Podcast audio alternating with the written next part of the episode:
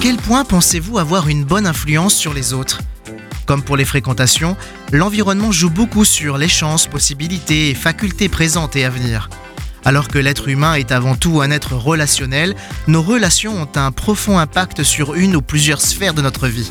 C'est bien qu'une situation tendue avec un collaborateur au travail peut avoir des répercussions sur le sommeil à la maison.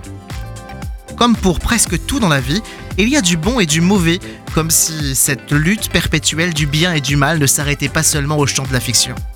Finalement, dans mon rapport à l'autre, l'influence peut être unidirectionnelle ou réciproque sans pour autant qu'elle soit dans les deux sens positive ou néfaste. Figure emblématique du christianisme aux États-Unis, Vaughan G. Feverstone a dit Les vrais leaders parlent, mais ils n'enseignent jamais avant de pratiquer ce qu'ils disent. Ça peut être facile de parler, mais nos actes sont bien meilleurs juges que les intentions. Dans la durée, l'expérience parle d'elle-même en jouxtant les résultats, aussi bien publics que privés. Et si aujourd'hui je faisais ce que je dis?